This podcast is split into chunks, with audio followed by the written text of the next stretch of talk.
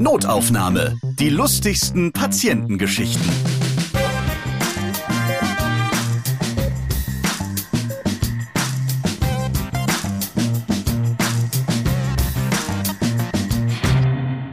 Moinsen, hier ist Ralf Potzus und in diesem Podcast erzählen Mitarbeiter und Mitarbeiterinnen aus dem Gesundheitswesen von ihren lustigen Begegnungen mit ihren Patienten und Patientinnen.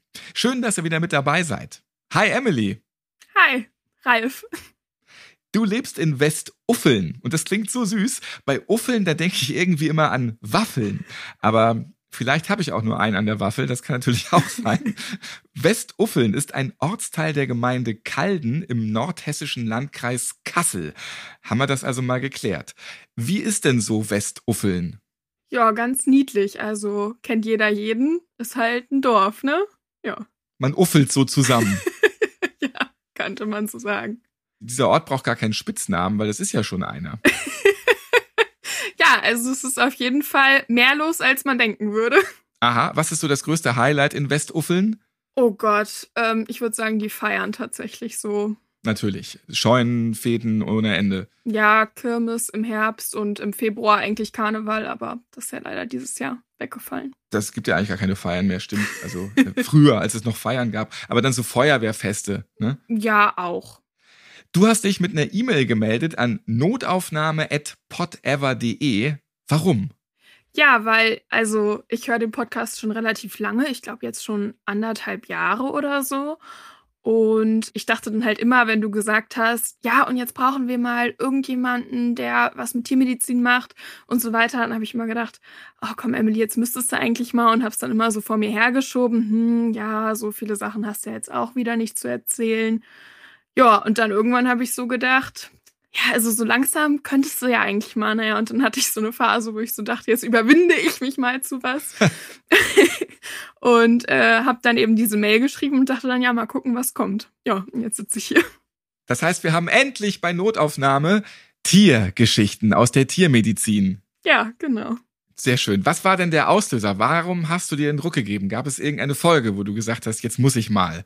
Oh, ich weiß es gar nicht mehr genau. Also ich habe nur immer gehört, irgendwie Tiermedizin, Tierarzt, Tierärztin. Dann dachte ich so, hm, ja, vielleicht geht ja auch eine Tierarzthelferin so, weil wir erleben ja auch eigentlich schon auch mit den Kunden immer ganz interessante Geschichten. Und dann habe ich gedacht, passt schon irgendwie. Richtig entschieden. Also mache ich gleich einen weiteren Aufruf. Liebe Pathologen, ja, kommt mal ran. Auch ihr fehlt noch hier in diesem Podcast. Wir haben mal ein, zwei pathologische Geschichten gehabt, aber noch keine Pathologin oder einen Pathologen hier in einer kompletten Folge. Und natürlich, ich will gar nicht erst mit Augenärzten und Augenärztinnen wieder anfangen. Die drücken sich auch und machen die Augen zu und wollen da durchkommen. Nee, nee, nee, nee, meldet euch mal. So, du bist Auszubildende TFA heißt das, tiermedizinische Fachangestellte, du hast es eben gesagt, und stehst kurz vor der Abschlussprüfung. Was macht man da? Mündliche Prüfungen, Hamsterzähne kontrollieren oder was? Ja, also es ist halt im Prinzip, es gibt eine äh, schriftliche und eine praktische Prüfung. Und wir haben ja verschiedene Fächer. Also wir haben Wirtschaft und Medizin jetzt mal grob aufgeteilt. Wir haben auch noch Labor, aber ja. Und dann gibt's eben die Prüfung in verschiedene Teile aufgeteilt, also zwei Wirtschaftsteile und zwei Medizinteile. Und es wird an zwei verschiedenen Tagen geschrieben, im Abstand von einer Woche, glaube ich. Und dann, circa vier Wochen später, sind eben die praktischen Prüfungen, wo es dann wirklich so ist, dass halt ein Fall nachgespielt wird. Das ist von Schule zu Schule auch unterschiedlich. Also manche müssen das wirklich am Tier nachspielen oder müssen dann wirklich in eine Praxis. Bei uns ist es so, dass es einfach im Unterrichtsraum nachgestellt wird. Also man kann sich dann aussuchen, ob die Praxis eben Großtiere oder Kleintiere macht und kriegt dann eben Fälle, die man ziehen kann. Und dann muss man das halt wirklich mit einem Tierarzt nachspielen und dann sitzen da die Prüfer und gucken sich das quasi an, wie man das macht. Und mit Fälle nachziehen sind jetzt nicht die Tierfälle gemeint, nur um das nochmal hier deutlich zu machen. Richtig. Wir reden heute über ein Pferd, das mit der Tür ins Haus fällt. Ein Kuhabzess ist für einen Praktikanten unangenehm. Und ihr erfahrt, was Hunde alles fressen, was sie allerdings lieber nicht fressen sollten. Dann fangen wir doch damit mal an. Damit habt ihr ständig zu tun, dass ihr aus Hunden, Mägen, Mäulern irgendwas rausholen müsst, weil die einfach immer alles fressen müssen. Ja, also da gibt es tatsächlich viele verschiedene Geschichten. Eine ist zum Beispiel, wir hatten einen ganz normalen Tag in der Praxis, ganz normaler Tagesablauf. Auf einmal klingelt das Telefon, mein Chef ist dran gegangen, weil ich gerade, ich glaube, ich habe gerade eine Impfung aufgezogen oder irgendwas. Auf jeden Fall hatte ich gerade die Hände voll und dann ist er netterweise für mich dran gegangen und ähm, hat dann wohl nur gesagt, ja, Sie können schnell vorbeikommen, wir sind gerade in der Praxis. Habe ich mir nicht weiter was bei gedacht, habe gedacht, ja gut, die kommen dann gleich. Habe erstmal normal weitergemacht und habe schon mal die Kundin ein bisschen betreut und mein Chef kam dann irgendwann rein und meinte, Emily, du musst mir mal gerade helfen. So, ich ihm geholfen, gemacht. Und ja, dann kam raus, dass dieser Hund, der sich dann auch bei uns im Innenhof erbrechen musste, weil wir dem eben was gegeben haben, damit das passiert, der hatte ein BH von seiner Besitzerin gefressen und dann stand eben das Pärchen da drum herum und ähm, der Hund kotzte dann auf einmal einen roten Spitzen-BH in Einzelteilen wieder aus. Ja. Und die Teile mussten wir dann halt am Ende auch erstmal zusammenbauen, wieder quasi zusammenlegen, dass man halt gesehen hat, ob alles draußen war. Ach so, genau, weil da darf ja kein Teil drinne bleiben und habe ja dann beim Zusammenlegen nur gedacht, Gott sei Dank B, nicht F. Ja, also ich glaube tatsächlich, äh, die Aufmerksamkeit lag dann auch ein bisschen mehr als sonst auf dem Dekolleté von der Kundin. Einfach um zu gucken, ob das alles so passt. Kann man nochmal gucken? Oh ja, ich sehe gerade bei Ihnen, es fehlt noch ein Teil. Ja. auf jeden Fall mehr als sonst. Man denkt ja auch nicht unbedingt daran, dass ein Hund jetzt ein BH verschlingt, weil es ja schon äh, was Größeres irgendwie. Komisch. Ja, meistens sind es so die Hunde, die alles Mögliche fressen, also zum Beispiel die Beagle. Die fressen auch ganz gerne Sachen. Also da gab es auch noch mal einen Fall, da hat ein Hund musste mehrfach in die Praxis kommen, weil er die Spitzenunterwäsche, also auch wieder Unterwäsche, irgendwie haben die es damit. Dieses Mal waren es die Slips, hat er von seinem Frauchen gefressen und das nicht nur einmal, sondern tatsächlich mehrfach. Also ich glaube, der musste insgesamt viermal in die Praxis kommen und der musste auch jedes Mal operiert werden und dann muss man sich vorstellen, dann macht man den auf und dann holt man da so einen Spitzenslip raus und das waren wirklich auch, also das waren jetzt keine, keine Ahnung, drei Euro Dinger, sondern wirklich so 15 Euro Slips, wo man sich halt schon mal überlegt, hm, möchte ich das gerne in dem Magen meines Hundes haben, mal ganz abgesehen davon von den Tierarztkosten, die dann auch auf einen zukommen. Ja, und dann hat mein Chef irgendwann nach dem vierten Mal gesagt, dass die Besitzerin doch bitte ihre Unterwäsche anderweitig verstauen möchte.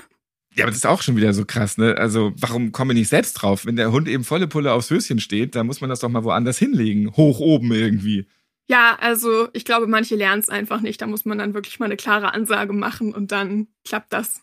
Und du hast eben gesagt, man holt dann da dieses Höschen raus. Das war dann noch ganz oder war das auch zerfetzt? Ich glaube, das war noch ganz tatsächlich. Das muss aber auch für das Tier unangenehm sein. Dann frisst er an diesem Ding rum, schluckt das völlig abartig runter am Stück oder so. Warum machen die das? Die müssen doch irgendwann merken auch, das schmeckt nicht, das ist eklig. Und wenn er das immer wieder frisst. Frag mich nicht. Also eine Klassenkameradin von mir, die hat ein Pferd, der frisst auch alles Mögliche. Der frisst auch Spritzen. Also frag mich nicht. Da denkt sich das Pferd ja, ehe du mir die Spritze hier reinjagst, fresse ich die lieber erstmal auf. Wahrscheinlich, ja. Also, Hunde fressen gerne Unterwäsche, egal ob ohne rum, oben rum, das kommt einfach immer alles weg. Ja, muss man aufpassen. Ja, also bitte immer die Sachen nicht in Reichweite des Hundes liegen lassen. Am besten vor allem, wenn das so einer ist, der gerne alles Mögliche frisst. Zum Beispiel auch Sexspielzeug hatten wir auch schon. Ja. Ja, erzähl.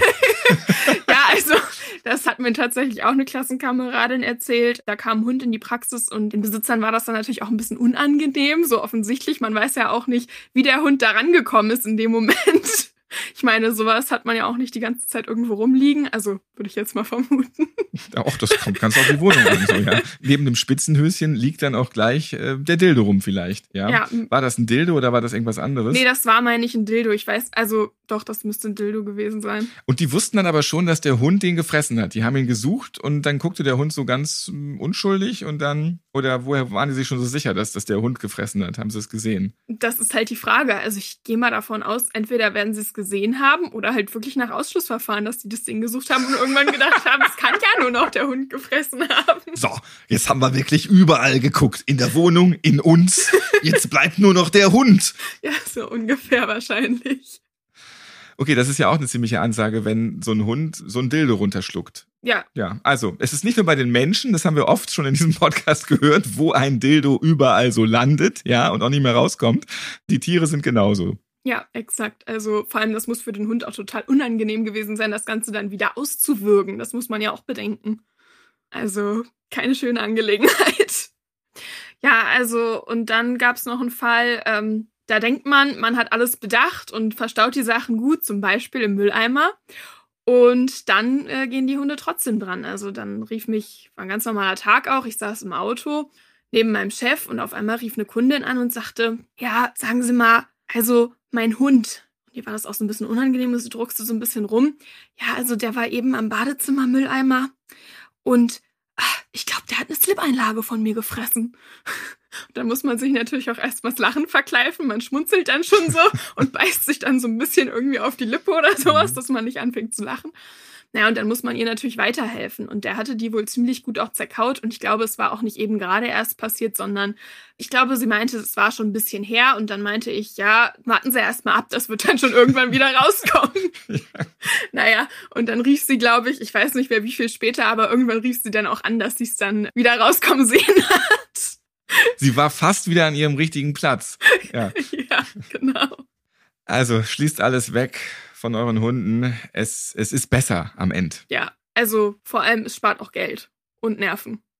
Ihr unterscheidet auch in der Tierarztpraxis von Kleintieren und Großtieren, oder wie heißt das da genau? Ja, genau. Also das ist so die grobe Unterteilung, sage ich jetzt mal. Also es gibt auch noch Exoten und also es gibt verschiedene Unterteilungen, aber so die ganz grobe ist eigentlich Klein- und Großtier. Und unter Großtier fallen eben Kühe, Pferde, Schweine, auch zum Teil eigentlich Hühner, obwohl die ja eigentlich nicht so groß sind, aber es sind halt auch mhm. Nutztiere, deswegen. Hund ist dann eher schon noch ein Kleintier. Hund ist Kleintier, ja. Auch wenn so ein Riesenlabrador gerade reinkommt. Ja, ist trotzdem Kleintier. Ja. Auch eine deutsche Dogge ist noch Kleintier. Okay. Aber du hast es eben erwähnt, das Schwein. Und es gibt eine schweinische Geschichte. Ja, es gibt eine schweinische Geschichte. Und zwar fängt die eigentlich ganz harmlos an ein Pärchen, die haben schon zwei Hunde, ich glaube auch Katzen und zwei Papageien. Natürlich. Und dann haben sie sich überlegt, ach, was soll's, jetzt holen wir uns noch so eine richtig schöne Sau.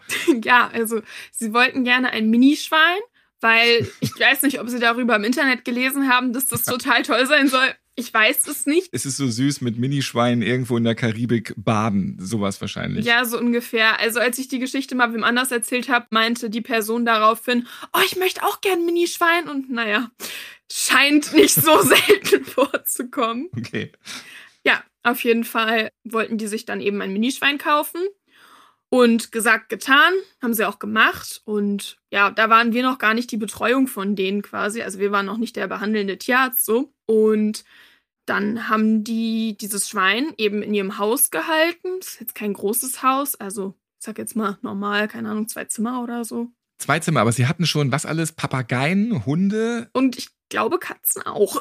Katzen hat man dann immer. Pauschal auch. Ne? Wenn man schon so viele Tiere hat, eine Katze hat man immer noch und wenn man sie aus der Sofaritze zufällig entdeckt ja, so und rauszieht. Ja. Also, und dann überlegt man sich noch bei so einer Zwei-Zimmer-Wohnung, ach komm, wir haben ja nicht mehr so viel Platz. Wir möchten noch ein Tier, jetzt noch ein Minischwein dann wenigstens. Genau.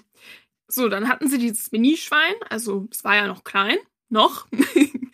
und stellte sich heraus, das Schwein wuchs und wuchs und wuchs und irgendwann war es nicht mehr Mini und es war eben kein Minischwein, sondern ein ausgewachsenes Hängebauchschwein.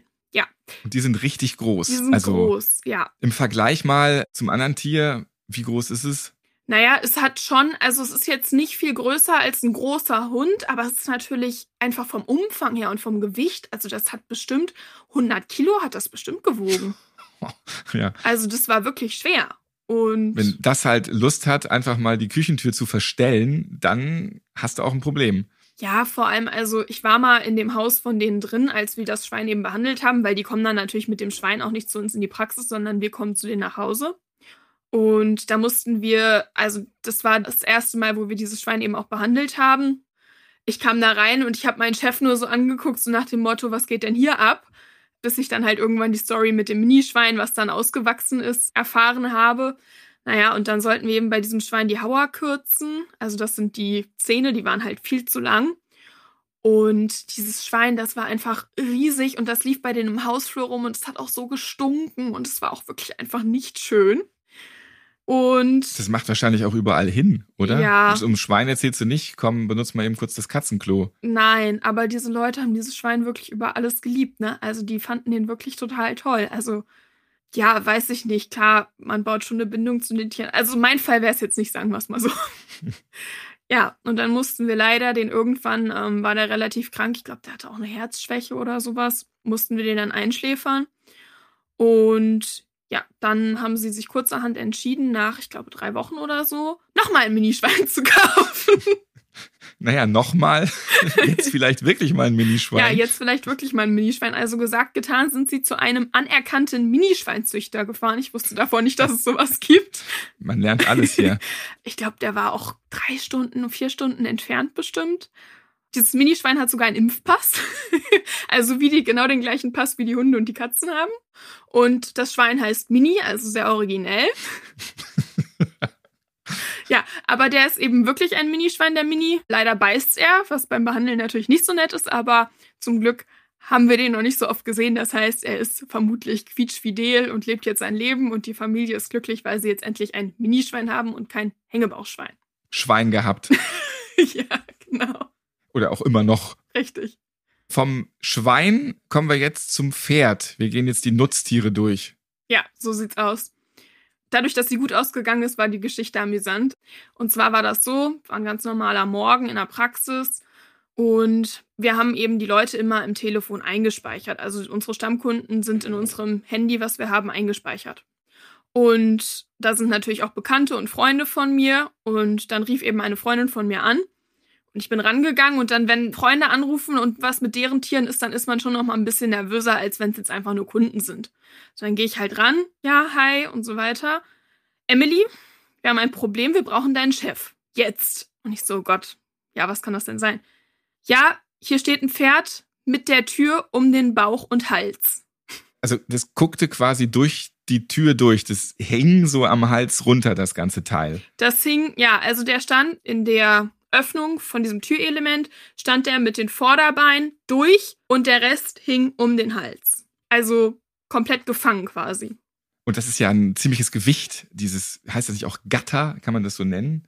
Ja, Gatter sind eigentlich eher die, die man so aufschwingt, sage ich jetzt mal. Also das sind schon eher Schiebetüren, sage ich jetzt mal. Mhm. Ja. Aber es ist unten diese Tür, dann kommt dieser Rahmen, wo dieses quadratische Loch ist. Ne? Richtig, also und da genau. ist das durchgestiegen mit den Vorderbeinen und dann völlig verkeilt, verbeult wahrscheinlich.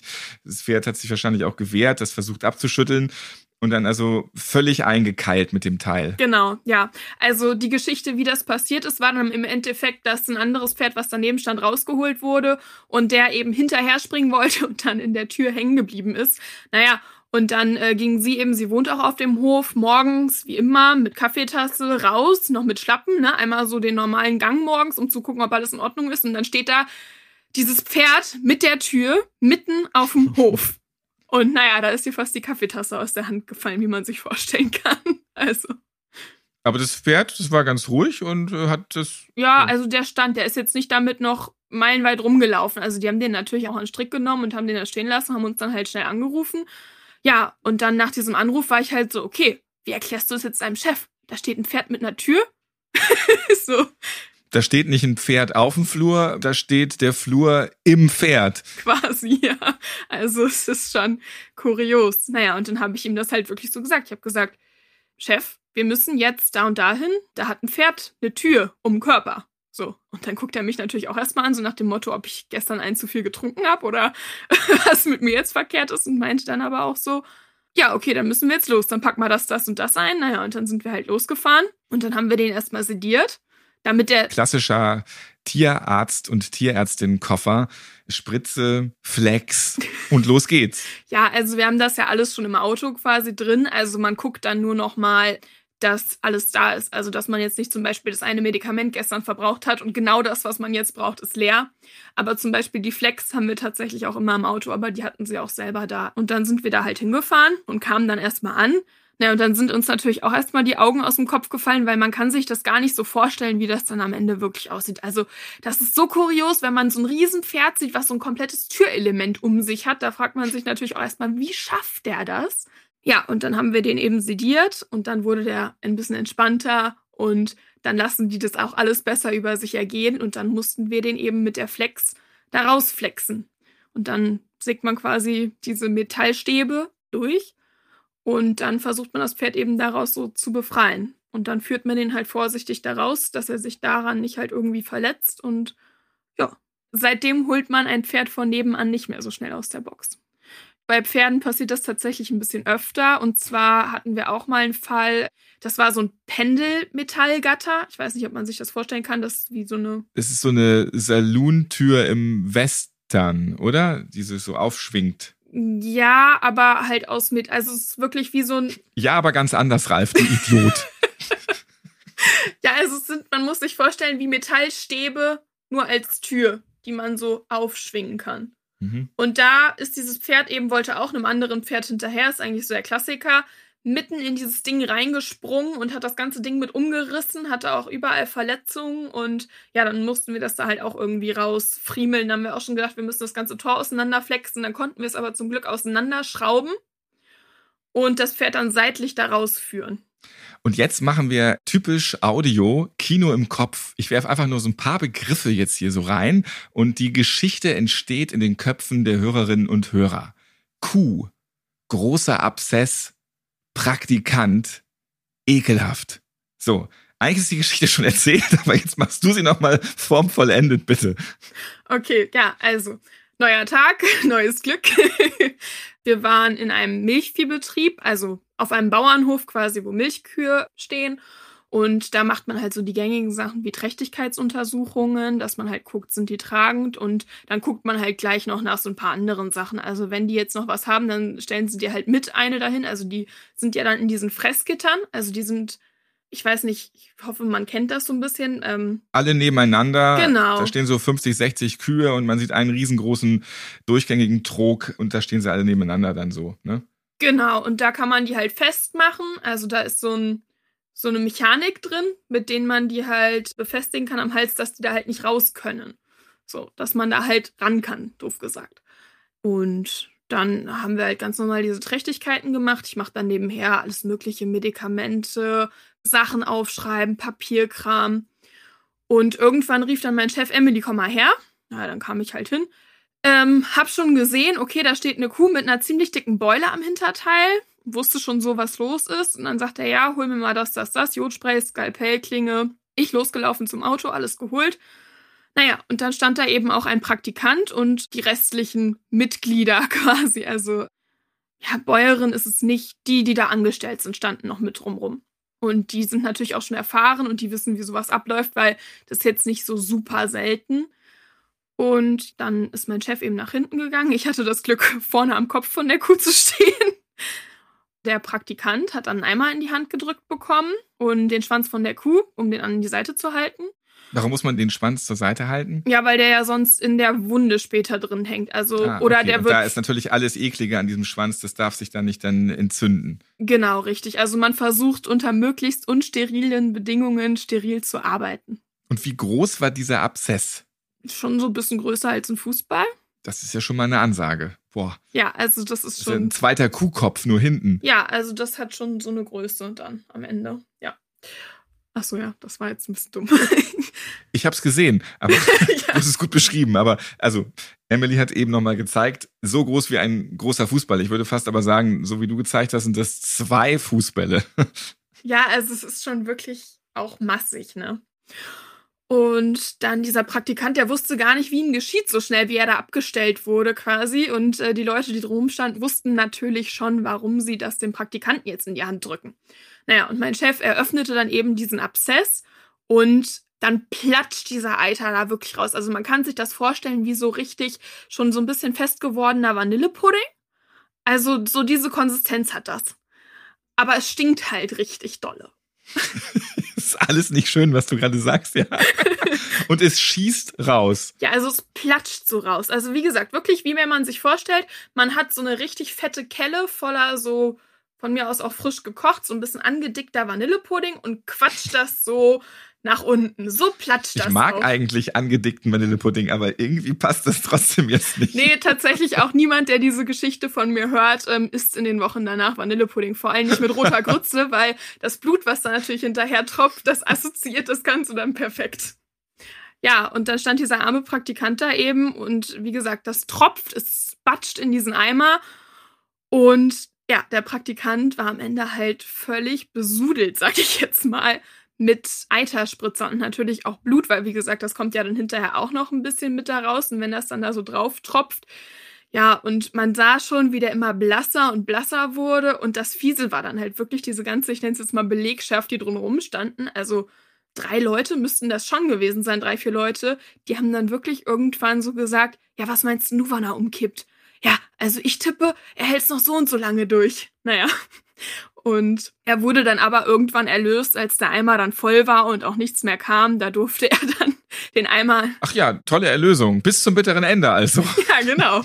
Da durfte er dann den Eimer an die Seite stellen und gehen. Und also dieser Gesichtsausdruck von Erleichterung, ich glaube, sowas habe ich tatsächlich lange nicht gesehen. Also der tat mir auch wirklich leid. Also das riecht schon übel. Und wenn man da direkt dran ist und das auch noch alles an sich dran hat, also ist echt nicht schön. Ich glaube, mir wäre auch schlecht geworden.